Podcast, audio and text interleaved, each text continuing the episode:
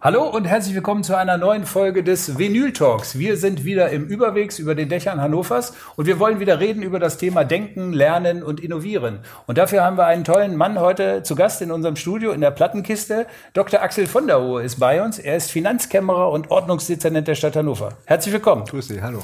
So, wir sind in der Plattenkiste. Das bedeutet immer, wir brauchen Platten. Sie haben sich einige Scheiben rausgesucht. Was ist Ihre erste Platte, die wir hier mal spontan sozusagen ins Zentrum des Gesprächs stellen? Ich muss ja erstmal verraten, ich weiß nicht, ob ich das darf, aber ich mache es einfach. Ich bin gefragt worden, ein paar Platten mitzubringen. Habe ich gesagt, ich habe gar keine. Hm. Das habe ich gestern Abend auch äh, äh, beim Essen unseren Kindern erzählt. Die da sagte ich, ich soll ein paar Platten mitnehmen. Und sagen die, Papa, was sind denn Platten? Oh, das Mensch, haben die ja. gar nicht gekannt. Also bei uns zu Hause gibt's Spotify. Insoweit habe ich mich jetzt hier aus dem Fundus bedient. Aber Sie haben mal Platten gehabt, denn Sie sind 1977 nee, geboren, darf man verraten, da hat man noch Platten gehabt. Ich hatte nie welche, also oh. Kinderplatten, der kleine Ach Wassermann so. vielleicht. Aber so, also Musik, äh, da gab's schon CDs zu meiner Zeit.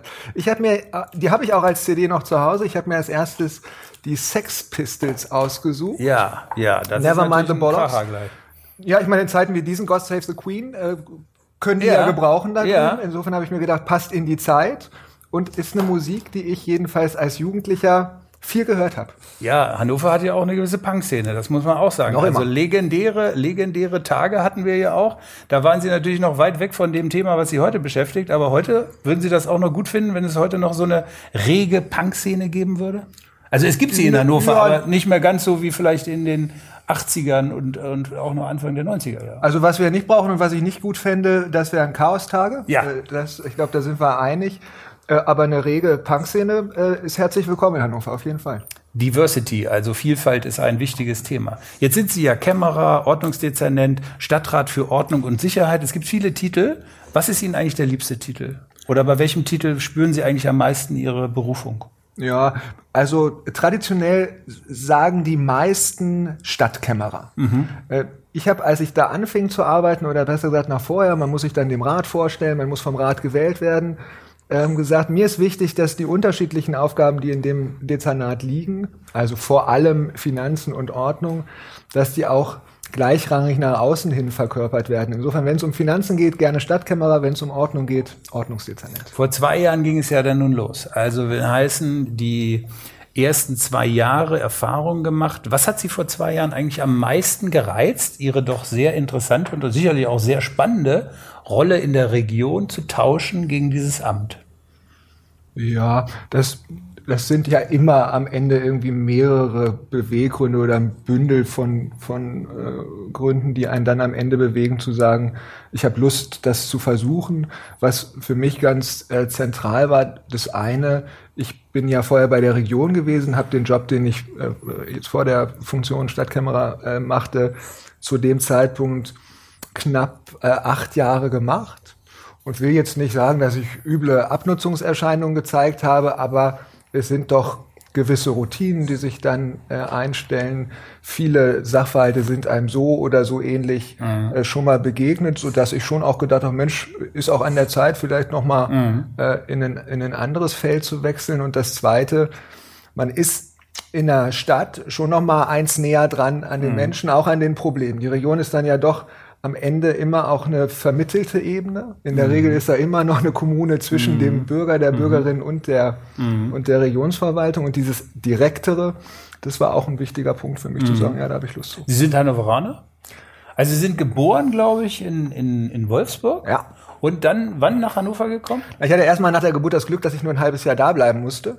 Und äh, dann, dann bin ich äh, aufgewachsen, groß geworden in Gifhorn und bin mhm. zum Studieren nach Hannover gekommen. Ja. Also ich bin etwa mein halbes Leben jetzt Hannoveraner, war noch mal einen kurzen Moment, ein paar Jahre äh, in Berlin, aber mhm. ähm, seit Studium mit dieser einen Unterbrechung in Hannover. Kommen wir noch mal ein bisschen auf Ihre Funktion oder auf Ihren Job auch bei der Region. Zentrale Steuerung hieß das. Das klingt ja so ein bisschen, wenn wir im musikalischen Fach bleiben, nach Orchesterleitung. Mhm. Viele Akteure, aber viele sollen in einer Partitur spielen. Man muss das sozusagen orchestrieren. Was glauben Sie, was sind die Fähigkeiten, die Sie haben, um das hinzukriegen? Was muss man können, um so viele Akteure irgendwie in eine Richtung zu bringen oder in eine Vision für eine Stadt oder eine Region?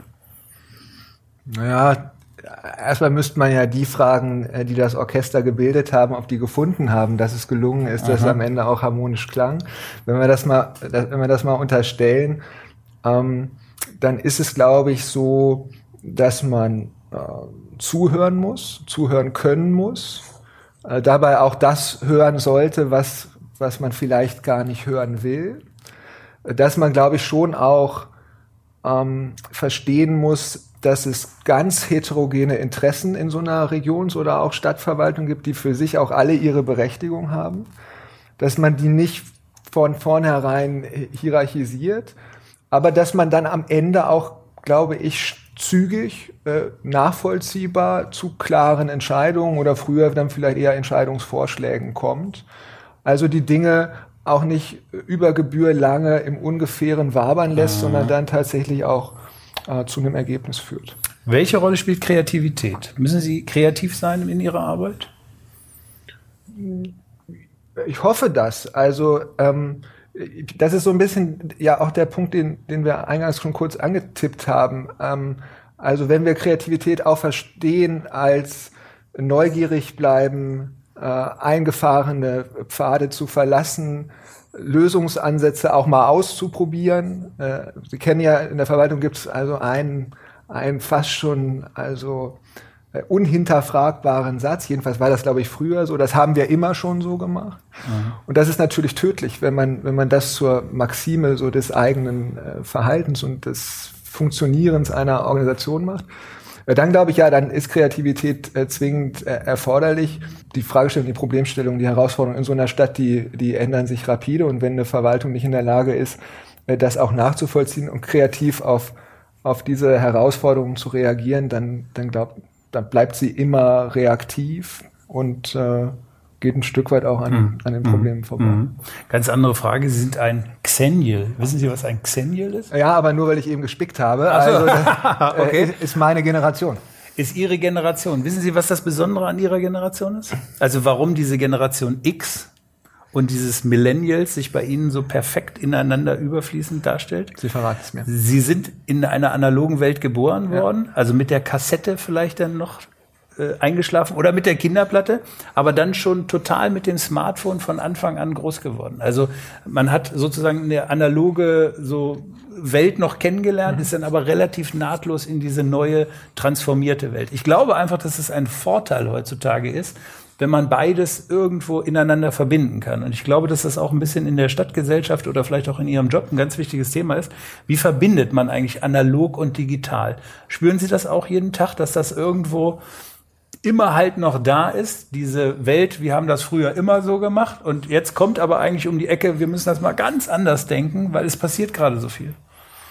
Ja, da, also das ist das ist bei uns ein Thema, da, äh, ein großes Thema sogar. Also ähm, wie wie die aller aller allermeisten Unternehmen oder auch meinetwegen äh, Behörden ähm, ist natürlich das Thema Digitalisierung ganz obendran bei uns. Mhm. Das ist, das ist eine Fragestellung, die, die die Verwaltung auch nicht seit gestern äh, wirklich intensiv ähm, bewegt und an der intensiv gearbeitet wird. Vielleicht nicht in jeder Verästelung bis jetzt auch mit dem Tempo, äh, was wir uns gelegentlich wünschen würden. Ähm, aber auf der anderen Seite, das stimmt, haben wir noch ganz viele äh, analoge Prozesse, insbesondere auch da, wo wir mit den äh, Kundinnen und Kunden, also den Menschen hier in der Stadt, äh, unmittelbar im, äh, im, im, Dialog sind, wo wir Dienstleistungen erbringen. Und insofern äh, sind diese beiden Welten bei uns total präsent, jeden Tag. Ähm, und es ist auch nicht ganz äh, ohne Mühe und auch nicht ohne Friktion, so diese Transformation äh, halbwegs bruchlos oder da, wo Brüche sind, oder es gibt ja auch gute Brüche, mhm. äh, so zu organisieren. Wie viel digital oder analog steckt in Ihnen persönlich? Das ist ja jetzt hier ja. ein sehr analoges Thema gerade gewesen. Wie viel Digitales steckt in, in Ihnen so drin? Na, ich, ich bin ich bin auch noch verhältnismäßig analog. Also ähm, also wenn Sie mich wenn wenn Sie mich fragen, wie wie wie magst du es denn lieber? So weiß ich nicht, wie liest du deine Zeitung gerne? Äh, ich mache das in der Woche äh, irgendwie digital und online, aber wenn ich wenn ich am Wochenende Zeit habe, dann nehme ich gerne auch die die Zeitung im Papier und und setze mich irgendwie in die Sonne und breite das aus und mhm. äh, habe dieses haptische. Insofern ähm, das ist schon so, wie Sie das auch äh, angetextet haben. Ich, ich komme aus dieser alten Welt und ich merke auch, dass auch ich selber äh, ähm, bei weitem nicht so selbstverständlich äh, mit äh, digitalem umgehe, wie das die tun, die jetzt für zehn Jahre jünger sind, 15 Jahre jünger mhm. sind. Sie haben zwei Kinder, Sie haben gesagt, Spotify läuft bei Ihnen irgendwie so. Kriegen die in Anführungszeichen so eine gewisse Portion Analoges noch ganz bewusst? Also weil man einfach dieses Digitale auch nicht in ganz frühen Kindheitstagen sofort bei den, bei den Kindern spüren lassen möchte? Nö. Also die, die, die, wie gesagt, also so, so wenig wie die, wie die gewusst haben, dass es Vinylplatten äh, mhm. gegeben hat, so wenig wissen die, oder das wissen sie jetzt aber auch in erster Linie abstrakt, dass es Fernsehen gegeben hat. Okay. Also, also mhm. die kennen Netflix oder, mhm. oder äh, YouTube, mhm. äh, aber dass man auf die Idee käme, äh, zu einer bestimmten Tageszeit sich für ein bestimmtes Programm zu entscheiden, das finden die völlig mhm. absurd. Mhm. Ähm, und ähm, insofern, also wir verdonnern sie auch nicht zum zwanghaften Fernsehen äh, mhm. und das, das kennen die so nicht. Ich glaube, dass na klar muss man schauen, dass die irgendwie auch einen verständigen Umgang mit äh, mit Digitalisierung mhm. äh, lernen, mhm. jetzt aber so zwanghaft äh, ihnen eine Welt noch äh, zu vermitteln, die es heute so mhm. schon nicht mehr gibt und die es gewiss nicht mehr geben wird, wenn sie noch ein bisschen größer mhm. sind. Das, glaube ich, ist nie erforderlich. Wir unterstellen mal, dass Digitalisierung die Menschen verändert, also die Generationen, damit sicherlich auch das Thema Arbeit. Und dann sind wir irgendwann eigentlich auch schon bei der Stadt. Wie glauben Sie, verändern sich die Städte gerade? Oder andersrum gesagt, was tut sich vielleicht auch in Hannover? Wie würden Sie diese Digitalisierung, diese Transformation für eine Stadt beschreiben? Was, was glauben Sie, was sind da die Pain Points, wie man so schön neudeutsch sagt? Wo dran scheitert das oder wo kann man halt Tempo gewinnen? Ja, ich glaube, also das, das Erste, was man einfach sehen muss, auch wenn es ein bisschen äh, so ähm, wie eine Entschuldigung klingt, ist, dass, dass wir keinen guten Rahmen haben äh, in Deutschland. Also wir, wir haben Digitalisierung vielleicht erstmal als ein Thema für eine Stadt, das, das hat enorm viele Chancen, das hat ja nicht zuletzt auch ökonomische Chancen, das sagt was aus über die Attraktivität eines Standortes. Äh, da ist die Stadt ja im Wesentlichen der Ort, äh, an dem das stattfindet. Vielleicht ist sie ein bisschen äh, Ermöglicher, der, der, der derartige äh, Prozesse befördern kann. Das alles, das können wir bewegen und bearbeiten. Das andere ist, dass wir selber für die Menschen in der Stadt digital sein wollen, dass, dass die Kundenbeziehungen, die wir miteinander haben, die, die Dienstleistungen, die wir anbieten, die Services, äh, die wir anbieten wollen, auch digital werden sollen. Das dritte sind ja vielleicht unsere internen Prozesse, ist jetzt nicht so spannend. Und in diesem, in diesem mittleren Block, also da, wo wir eine Dienstleistung anbieten und die Leute sollen die möglichst komfortabel nutzen können, ähm, da fehlen uns vielfach äh, noch äh, die Rahmenbedingungen. Mhm. mhm. Äh, und insofern ähm, ist das eine, dass man selber äh, in dem Thema äh, Tempo aufnehmen muss. Äh, das andere ist aber, es geht häufig jedenfalls nicht autonom, sondern mhm. ist dann eben auch abhängig von entsprechenden landes-, bundesgesetzlichen mhm. Rahmenbedingungen. Und daran äh, muss intensiv gearbeitet werden. Geschwindigkeit ist ja eine neue Währung des Erfolges. Das heißt also Speed als sozusagen die Möglichkeit, diese Transformation zu bewältigen. Wie schnell kann eine Stadt sein? Also kann eine Stadt irgendwann so schnell werden, als ob sie wie ein Unternehmen funktioniert? Oder ist man zwangsläufigerweise entkoppelt und hat so seine ganz eigenen physikalischen Gesetze für Geschwindigkeit? Ja, also eine Stadt oder eine Stadtverwaltung, die hat ja unterschiedliche Ebenen. So, wir haben wir haben ganz einfache Managementaufgaben zu erledigen. Die, da würde ich auch nicht sehen, dass wir da prinzipiell anders aufgestellt sein sollten oder müssten, als das in einem Unternehmen der Fall ist.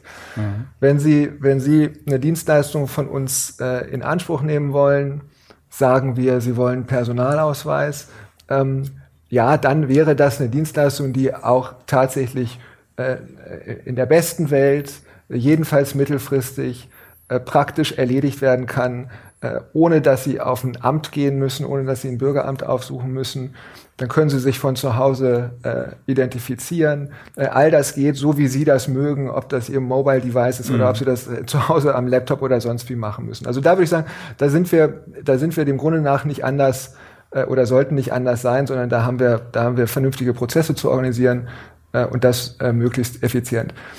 Daneben ist eine Stadtverwaltung äh, aber natürlich auch ein ein, eine politische Institution oder jedenfalls eine, die in der unmittelbaren Interaktion mit dem politischen Raum funktioniert. Mhm. Unser, unser Chef ist sozusagen der Rat. Äh, und, ähm, und das sind Prozesse, die aus meiner Sicht ganz und gar nicht äh, wie in Unternehmen äh, funktionieren, die es aus meiner Sicht auch nicht sollten. Äh, sondern das sind öffentliche Willensbildungsprozesse, die, die brauchen dann sicher mitunter auch länger, ähm, aber ähm, das ist auch aus meiner Sicht, und Ausnahmen werden Sie immer finden, aber dem Grunde nach richtig und gut so. Und an der Stelle, glaube ich, ist auch Geschwindigkeit keine Kategorie. Sie müssen so eine Stadt ja auch am Ende des Tages so äh, aufstellen, so entwickeln, äh, dass die, dass die Menschen in dieser Stadt, und nur dafür machen wir das ja, also wir sind mhm. da ja nicht auf einem mhm. Selbstverwirklichungstrip, mhm. dass die Menschen sich heimisch fühlen in mhm. dieser Stadt, dass sie das mhm. Gefühl haben, dass sie nachvollziehen können, was da an Stadtentwicklungsthemen mhm. äh, bewegt wird. Und äh, dass auch die, die vielleicht äh, keine Digital Natives sind, äh, noch den Eindruck haben, ja, ist auch meine Stadt äh, mhm. und ich, ich, ich fühle mich wohl in dieser mhm. Stadt. Meine Stadt, es gibt ein Stadtentwicklungsprogramm, mein Hannover 2030. Sie haben ein großes Konzept dafür aufgelegt, beziehungsweise auch ein großes entsprechendes Budget dafür aufgelegt. Konzept 500 plus wird es genannt. Erklären Sie ganz kurz, was ist Ihre Zielsetzung mit diesem Programm, beziehungsweise wo gehen die Schwerpunkte der knapp 520 Millionen Euro hin? Ja. Also dieses, dieses äh, Programm 500 plus das ist ein Teil aus äh, Mein Hannover 2030. Das ist auch äh, um, also Ehre wem Ehre gebührt, ist nicht, ist nicht mein Verdienst. Das ist äh, entwickelt worden von unserem äh, jüngst ausgeschiedenen Oberbürgermeister und meinem äh, Vorgänger als äh, Stadtkammerer von Herrn Hansmann. Und dieses, dieses Konzept ähm, nimmt erstmal Bezug auf das, was wir, wenn wir in Hannover unterwegs sind, wahrscheinlich auch alle äh, schon mal beobachtet haben, nämlich äh, dass, es, dass wir eine Infrastruktur haben in der Stadt, die nicht in jedem Einzelfall in dem Zustand ist, äh, den wir uns äh, wünschen würden. Das, das ist aus meiner Sicht auch keine Kritik äh, an Vorgängern mhm. oder sozusagen so eine Debatte, die man, die man in Form von Schuldzuweisungen mhm. führen Da ist Hannover sollte. ja auch nicht alleine unterwegs. Äh, Jede Stadt hat diese Probleme. Genau. Wir haben, also wir haben, es gibt jährlich so einen, so einen äh, Kommunalindikator, der sagt, wie hoch ist eigentlich der Sanierungsstau in den mhm. Kommunen in Deutschland. Da sind wir im Moment bei 150 Milliarden Euro. Also wahrlich kein, kein Hannover-Spezifikum kann man alles sehr vernünftig, äh, glaube ich, er, erklären und herleiten, ändert aber nichts daran, äh, dass wir für die Instandhaltung der vorhandenen Infrastruktur, für die Sanierung, Modernisierung vorhandener Infrastruktur, aber auch für die Ausweitung von Infrastruktur, weil wir wachsen, glücklicherweise, auch Hannover ist eine wachsende Stadt, äh, erhebliche Finanzbedarfe haben. Mhm. Und dafür, also es ist ein, ist ein reines Investitionsprogramm, keiner dieser, dieser 520 Millionen Euro soll irgendwie für konsumtive Ausgaben bereitgestellt werden, sondern für Infrastrukturinvestitionen. Und da ganz, ganz, ganz wesentlich etwa 80 Prozent dieser 520 Millionen Euro für äh, Investments in unsere Bildungsinfrastruktur, also mhm. im Klartext in äh, Kindergärten äh, mhm. und Schulen. Und dann ist ein kleinerer, sehr, also im Vergleich deutlich kleinerer Anteil zusammengenommen, ungefähr 20 Prozent. Das mhm. sind dann Themen wie Wohnen, mhm. Kultur mhm. äh, und auch äh, Verwaltungsinfrastruktur, aber das ist nun wirklich sozusagen eine mhm beinahe schon vernachlässigenswerte Kategorie im Gesamtkontext jedenfalls. Aber das ist ja ein Top-Ziel. Oder eigentlich dürfte es ja keinen geben, der sagt, nee, das will ich nicht. Also Stichwort Bildung, wichtiges Thema. Aber wo würden Sie sagen, in Ihrer täglichen Arbeit oder vielleicht auch das, was in den nächsten Jahren noch auf Sie zukommt, wo sind da die Fallen? Wo, wo kommt die Kraft her, das alles umzusetzen? Oder was braucht man, um so ein Konzept tatsächlich durch das Nadelöl der politischen Willensbildung zu bringen und am Ende des Tages auf die Straße im wahrsten Sinne des Wortes. Ja. Also es, äh, erst einmal muss man sagen, es gibt auch im Rat eine, eine breite äh, Zustimmung, eine breite Rückendeckung für dieses, äh, für dieses Programm, jedenfalls äh, im Grundsatz. Mhm. Äh, wir müssen allerdings, ähm, und, und das ist wieder das Thema Geschwindigkeit, sehen, äh, diese Idee und eine erste Konzeption, die ist jetzt drei, vier Jahre alt. Da hat man das 500 plus genannt. Äh, wenn Sie mich heute fragen würden, was steht denn da am Ende, äh, dann, dann würde ich das jedenfalls hier lieber nicht sagen, weil da nicht 520 stehen wird, sondern eine weit höhere Zahl. Mhm. Also wir, wir, wir haben er, erhebliche Kostensteigerungen im Moment. Das hat viel zu tun mit der Konjunktur, insbesondere mit der Baukonjunktur, mit entsprechenden Preisentwicklungen.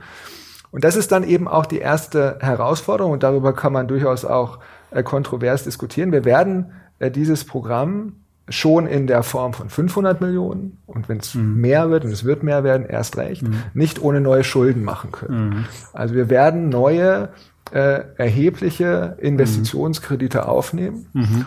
und ähm, das ist ein Thema, äh, das, da, wo es dann schwierig äh, wird oder wo es beginnt, schwierig mhm. zu werden und wo man abwägen muss, ist das Thema äh, Neuverschuldung äh, vertretbar einzugehen, auch mit welchen, mit welchen Tilgungsplänen etwa hinterlegt man das dann?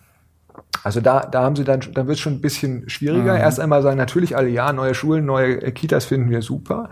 Wenn es dann zum Thema Neuverschuldung geht, wird es ein bisschen mhm. diffiziler und das, da, da, dazu gehört dann eben auch, dass wir, wenn wir so ein Programm umsetzen wollen, wir natürlich im Übrigen eine wirklich restriktive, eine sparsame Haushaltsführung brauchen. Mhm. Wir können nicht all das, was wir hier mhm. an zusätzlichen Mitteln bereitstellen, äh, kreditfinanzieren. Das würde uns mutmaßlich äh, nicht genehmigt werden, aber entspricht mhm. auch nicht äh, unserer sozusagen Vorstellung von finanzpolitischer Solidität. Mhm. Das heißt also, wir müssen wir müssen den äh, relevanten Eigenanteil äh, beisteuern und das geht nur äh, über eine im Übrigen sehr disziplinierte Haushaltsführung. Und da geht es mhm. natürlich auch um, um Verteilungsgeschichten, mhm. die da eine Rolle spielen. Okay. Und für das Letztes, natürlich geht es dann in so einem Programm, dahinter stehen Dutzende von einzelnen Maßnahmen, äh, auch um Prioritäten. Und ich, ich habe jedes Verständnis etwa für, für, für äh, Ratsfrauen und Herren, die dann natürlich auch erstmal schauen,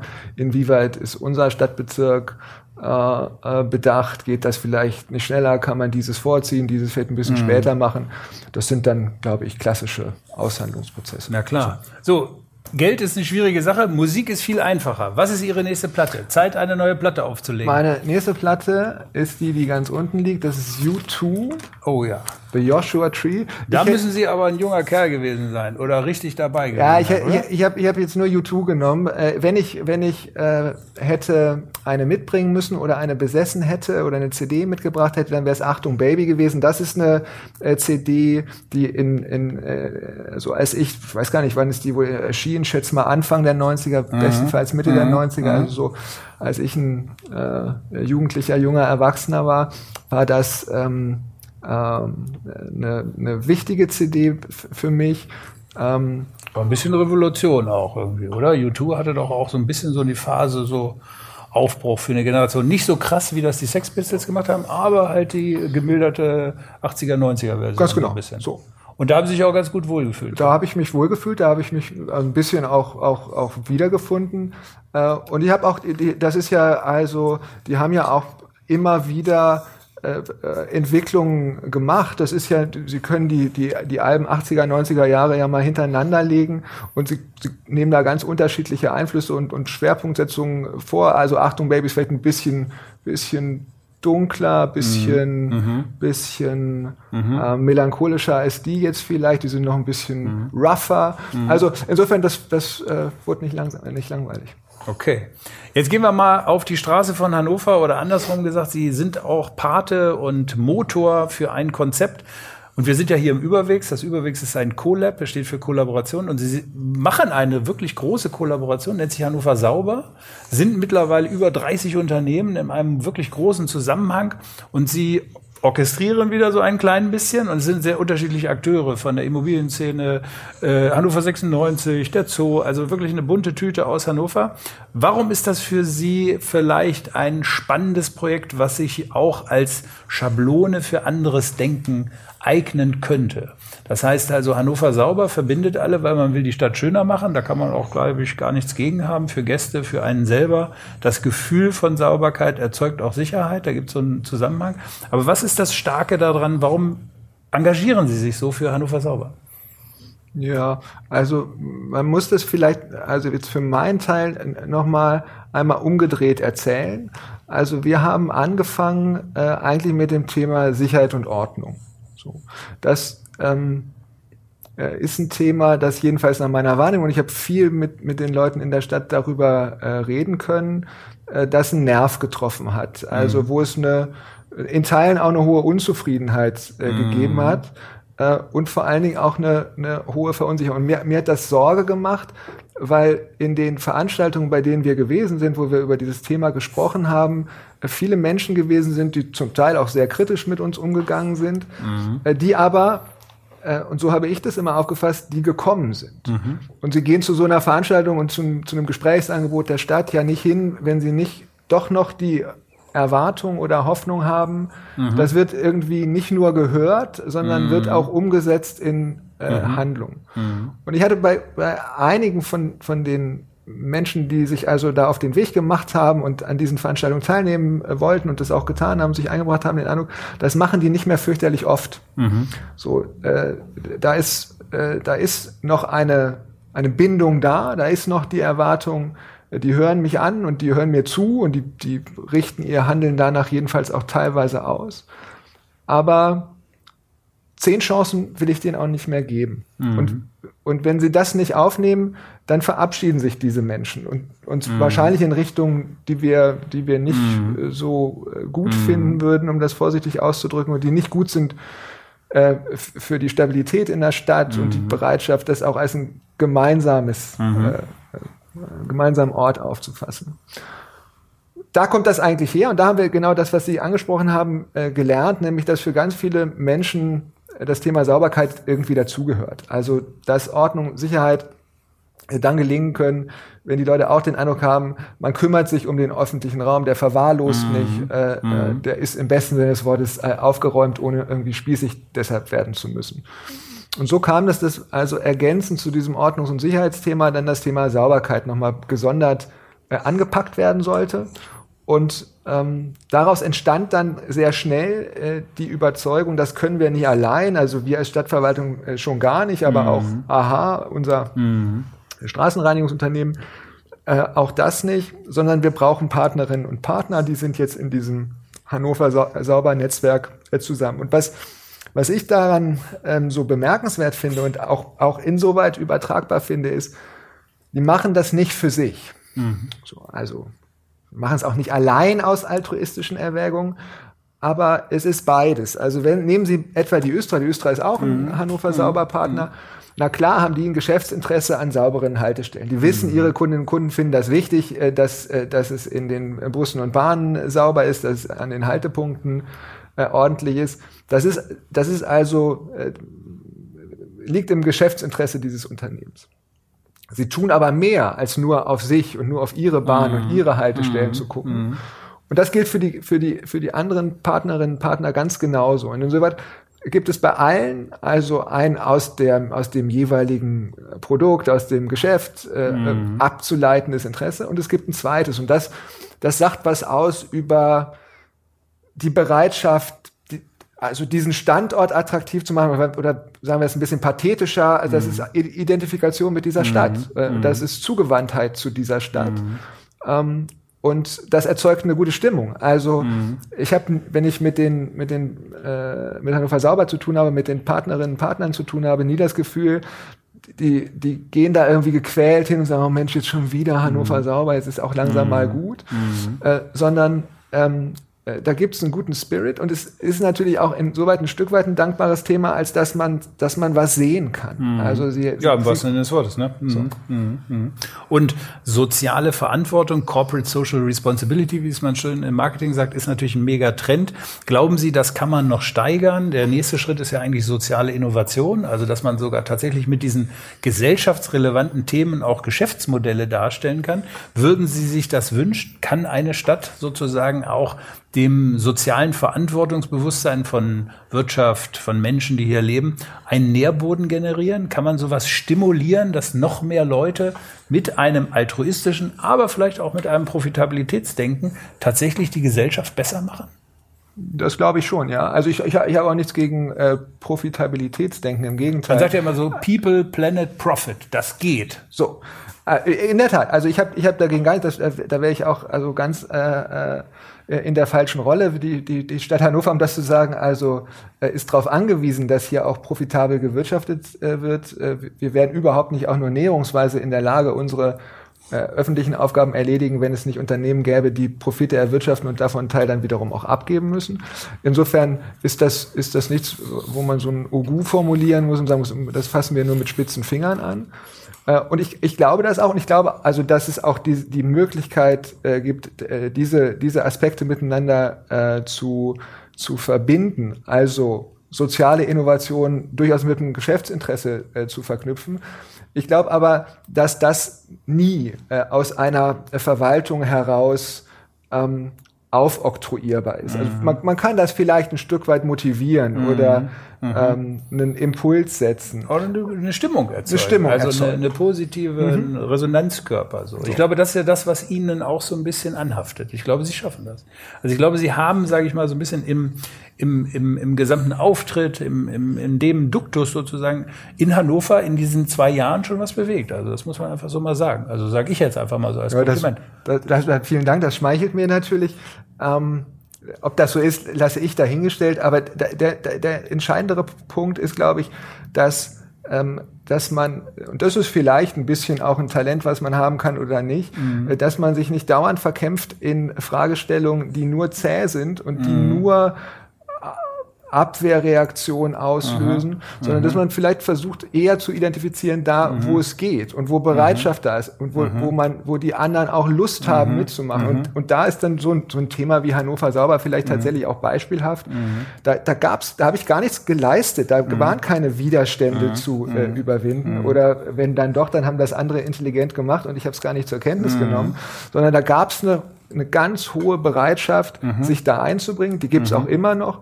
Und das ist ja mindestens eben äh, äh, so bemerkenswert, dass wir da kein Strohfeuer erzeugen, mhm. sondern wirklich eine Bereitschaft haben, sich auch über den Tag hinaus mhm. in das Thema einzubringen. Mhm. Gerne auch mal ein bisschen intensiver und dann ein bisschen mhm. zurückgenommen. Dann mhm. niemand wird verdonnert, da äh, 365 äh, Tage im Jahr 100 Prozent mhm. Äh, Gas zu geben. Aber dem Grunde nach auch mit einem langen Atem so ein Thema zu entwickeln, das äh, finde ich toll. Gibt es eigentlich Städte, die Sie so ein bisschen heimlich beobachten oder vielleicht sogar ganz offiziell, weil Sie einfach sagen, Mensch, guckt mal, die machen das irgendwie gut. Das muss ja noch nicht mal eine deutsche Stadt sein. Gibt ja vielleicht auch andere Städte in Skandinavien oder vielleicht in anderen Partnerstädten oder sowas. Gibt es so ein Radar, wo Sie so ein bisschen gucken, guck mal, wie läuft ja. es da? Das könnte bei uns auch funktionieren? Ja, ich glaube, das, ähm, äh, das, das braucht es unbedingt. Ähm, das ist bei, wir, wir haben das erst einmal sowieso, weil wir alle in Gremien der kommunalen Spitzenverbände äh, sitzen. Das ist manchmal spannend und manchmal so halb spannend. Mhm. Äh, jedenfalls bietet es aber immer die Gelegenheit tatsächlich zur Vernetzung mit den Großstädten in Deutschland. Äh, man muss nach meinem Dafürhalten nicht jede Frage äh, oder jede Antwort äh, neu erfinden, sondern man kann da ganz viel auch lernen. Insoweit hat das einen Sinn. Und wenn wir über Deutschland hinaus gucken, ich meine, dann, dann gibt es sicherlich Kommunen, ähm, da kann man im zweiten Schritt auch mal die Vergleichbarkeit mhm. haben. Aber erstmal gibt es welche, wo man sagt, ja Mensch, da geht es aber richtig voran. Mhm. Und das ist auch bestimmten Konjunkturen unterworfen und es hat häufig auch einen Themenbezug. Wien wird gegenwärtig mhm. ganz häufig genannt in, in mhm. vielen verschiedenen mhm. äh, äh, Herausforderungen, wie, wie, sie sich für Metropolen oder Großstädte äh, stellen. Es gibt auch, auch Barcelona ist äh, in, in mhm. mancherlei Hinsicht eine Vorzeigekommune, die, die, die skandinavischen Länder. Mhm. Ja, klar. Sind das auch Ihre persönlichen Favoriten? Also Hannover, schönste Stadt der Welt, da können wir schon mal einen Haken dran machen. Das will ich meinen. Aber was wäre so für Sie so eine Alternative, wenn Sie sagen, die gute Fee lässt mir jede Stadt der Welt jetzt zu? Gibt es so eine Stadt? Zum Wohnen? Ja, so zum Leben? Mhm. Ja, ja, ja, also ich, ich, ich würde auf jeden Fall äh, gerne ein bisschen, ich würde mich ein bisschen äh, südlich orientieren. Ich würde auf jeden Fall in der Stadt wohnen bleiben mhm. wollen. Also mhm. irgendwie. Sie sind ein urbaner Typ. Ja, absolut, 100 Prozent. Okay. Äh, okay. Ich kann mir im Leben nicht vorstellen, mhm. wer weiß, was es noch mhm. bringt, aber ich kann mir nicht vorstellen, mhm. ähm, äh, im ländlichen äh, Raum zu wohnen. Ähm, und für, für mich ist das so, ich habe ich hab das äh, vorhin ganz kurz gesagt, ich äh, ich habe ein paar Jahre in Berlin äh, gelebt mhm. und gearbeitet und mir geht das heute noch so, wenn ich, wenn ich nach Berlin komme und in der Regel tue ich das mit dem Zug und wir fahren da in den, in den Bahnhof rein, ähm, dann denke ich immer noch, war auch schön hier. Mhm. Also mhm. insofern, mhm. also eine große Alte Stadt. Liebe rostet nicht. So ist das. Zeit für eine letzte oder eine vorletzte Platte. Welche kommt als nächste? Äh, jetzt kommen die Beastie Boys. Wow. Die Ill Communication. Boys. Ja. Hat enorm viel Power, enorm Extrem. viel Energie. Ja, ja. War ja auch mal eine Punkband. Ja. Also haben sich ja eigentlich erst zum, äh, zum, zum, zum weißen Hip-Hop weiterentwickelt, irgendwie so, sind dann natürlich sehr kommerziell auch durch die Decke gegangen und hat auch eine ganze Generation geprägt. Ja, also ich habe ich hab, ähm, äh, Beastie Boys, auch Run DMC, das sind ja das so in den, was ist das dann, späte 80er, 80er früher ja, 90er. Ja, genau. Äh, da ging das so los, das, diese, diese Hip-Hop-Rap-Label hatte ja? die beiden verbunden, genau. also kenne ich mich ganz gut aus. Also das haben sie auch so richtig miterlebt. Mhm. Mal live gesehen? Also nee. das ist ja diesen Bands leider sehr äh, häufig, äh, sehr wenig gelungen, tatsächlich mal live in Deutschland zu spielen oder so. Also das sind ganz rare Stücke. Ja, ist mir leider auch nie gelungen. Ich habe äh, die davor, U2 habe ich habe ich mal äh, gesehen. In, ich weiß gar nicht, ich glaube sogar in Hannover, weiß ich aber nicht mehr genau. Ähm, aber Beastie Boys nicht, nee. Beastie Boys sind auf jeden Fall große Kultur oder andersrum gesagt, Kultur ist jetzt auch mal so unser Stichwort. Hannover bewirbt sich ja gerade 2025 um die Kulturhauptstadt. Es gab ein bisschen Hickhack, da ging es um die Finanzen, da standen sie auch so ein bisschen im Zentrum. Alles ist gut, ich glaube, die Sache ist geklärt worden. Ein Stück weit geht es jetzt aber um die Frage, wie schafft man eigentlich eine Kulturhauptstadt? Kulturhauptstadt ist ja eine relativ hohe Messlatte. Wir sind jetzt im Wettbewerb mit noch sieben anderen deutschen Städten. Was glauben Sie im Moment so, wo stehen wir? Oder andersrum gesagt, was muss jetzt passieren? Hannover hat eine, eine tolle Thematik, glaube ich. Hier jetzt alle heißt das große Motto. Ein Stück weit soll die Stadt ja sozusagen eher Europa zeigen, wie eigentlich das Zusammenleben in der Zukunft aussehen kann. Also man dreht das so ein bisschen ja. um. Eine Stadt für Europa. Wie ist Ihr Eindruck im Moment? Wo, wo können wir jetzt loslegen? Jetzt ist ja Bitbook-Phase, also jetzt wird geschrieben. Was ist Ihr Motto irgendwie? Wie geht's weiter? Na, ich will erstmal vielleicht doch nochmal äh, sagen zu, zu diesem Konflikt, den es gegeben hat, und den hat es ja gegeben, ähm, ähm, dass ich glaube, im, im Nachgang dazu, ähm, der hat schon nochmal sehr deutlich gemacht, dass ganz viele Leute in der Stadt gibt, insbesondere in der Kulturszene gibt, ähm, denen das einfach extrem wichtig ist. Absolut. Und den wir und, und auch ich äh, offenkundig ähm, äh, zunächst einmal nicht vernünftig hatten transparent machen können, was, was verbirgt sich eigentlich hinter diesen Zahlen. Mhm. Und insofern würde ich das im Nachhinein wahrnehmen, also als, als ein hohes Commitment mit dem Thema, mhm. eine, eine, hohe Bestätigung des gemeinsamen Anliegens Kulturhauptstadt, mhm. das ist erstmal was Gutes. So, wo stehen wir jetzt? Also, wir wissen, das ist ja, das ist ja klar, die, die Bewerberstädte sind jetzt alle in der Phase, wo sie das, was sie im Kopf mhm. haben, äh, zu Papier zu bringen haben. Sie machen daraus natürlich auch ein Stück weit ein Geheimnis. Insoweit fällt es immer ein bisschen schwer, äh, äh, das in Vergleich zu setzen und zu sagen, ja, wir haben richtig gute Chancen oder es wird schwierig. Äh, ein Ratsherr sagte, und das kann man sicherlich bestätigen, Hannover kommt sicher unter die Top Ten. Mhm. So, so viel, wir sind ja nur acht, insoweit ja, das, ja, das, das dürfte, das dürfte gelingen. Mhm. Was ich aber glaube, was, was äh, was, was richtig ist, was mutig ist und hoffentlich dann auch äh, ähm, honoriert werden wird, ist, dass das ein selbstbewusster Antritt ist. Die, diese Kulturhauptstadtprozesse sind in der Vergangenheit ja häufig so, naja, da hat man so denen, die so ein bisschen, die es ein bisschen schwer hatten und die irgendwie hinten dran waren und die infrastrukturell ein bisschen mhm. abgekoppelt waren, den hat man so eine Art Goodie-Kulturhauptstadt mhm. äh, mitgegeben. Ähm, das ist, glaube ich, ein bisschen außer Zeit gefallen. Das ist auch nicht das, was, was, was dem Anspruch und auch, glaube ich, den, den Stärken von Hannover gerecht werden würde. Und deswegen finde ich richtig, ähm, also das auch als eine Wertedebatte zu führen und mhm. auch selbstbewusst zu sagen, wir hier in Hannover, wir, wir können was sagen und, und haben was zu sagen, was für Europa von Belang ist. Mhm. Also wir müssen, wir müssen nicht allein Europa nach Hannover holen, sondern wir können Europa äh, auch was von Hannover mit auf mhm. den Weg geben. Ähm, das ist, soweit ich das überblicken kann, ein neuer Antritt. Ich finde ein mutiger Antritt. Auch eine geniale Idee. Und eine geniale Idee. Ja, glaube ich auch. Ich habe in dem Zusammenhang mal gelesen, dass die Bewerbung zur Kulturhauptstadt eigentlich nichts anderes ist als ein Stipendium für die Zukunft. Das heißt also, man könnte auch sagen, der Weg ist das Ziel. Wenn man jetzt vielleicht dann irgendwann doch nicht Kulturhauptstadt werden würde, was nehmen Sie trotzdem mit? Was ist das Learning? Was ist sozusagen das, was man im Sinne dieser intensiven Zusammenarbeit erfahren hat, was aber trotzdem wertvoll ist, auch wenn es nicht die Kulturhauptstadt ist. Ja, also erstmal, ich habe das mit dem Stipendium auch gehört.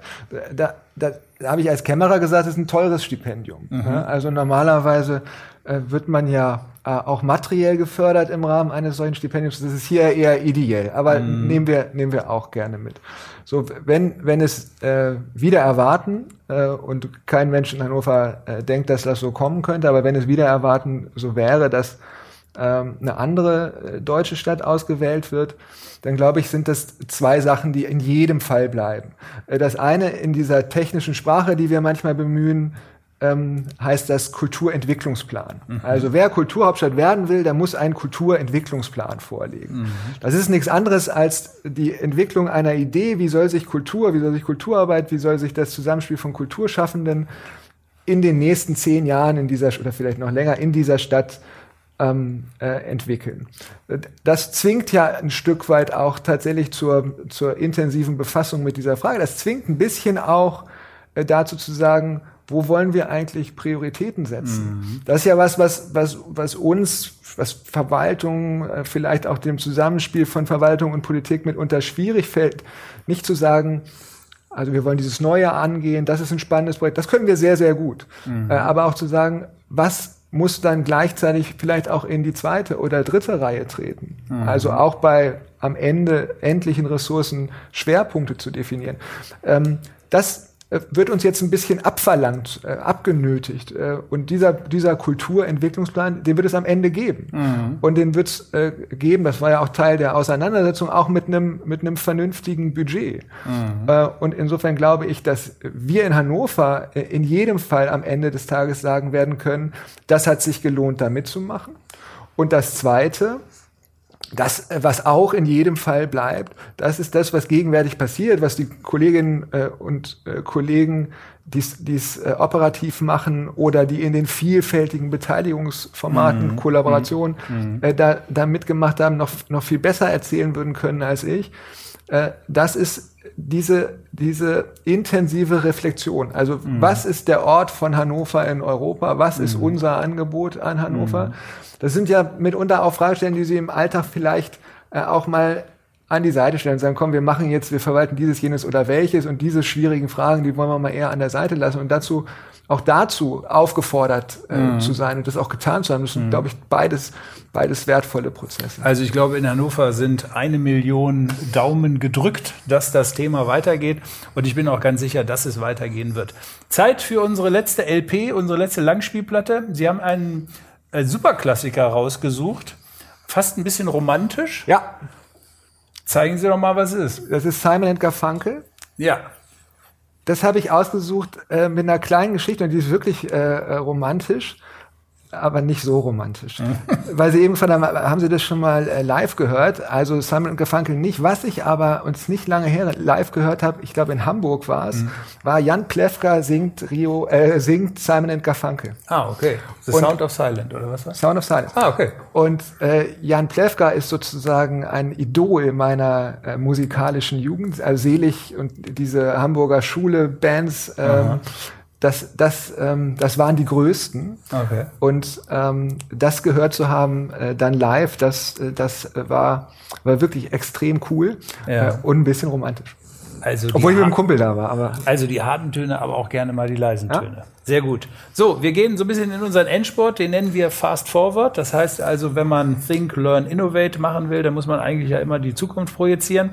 Ich würde gerne mit Ihnen jetzt mal in das Jahr 2025 springen und Sie vollenden einfach immer den Satz. Das mhm. heißt also, es ist eigentlich eine einfache Übung. Ich fange mal an. Hannover 2025 ist für Kinder ein Zuhause.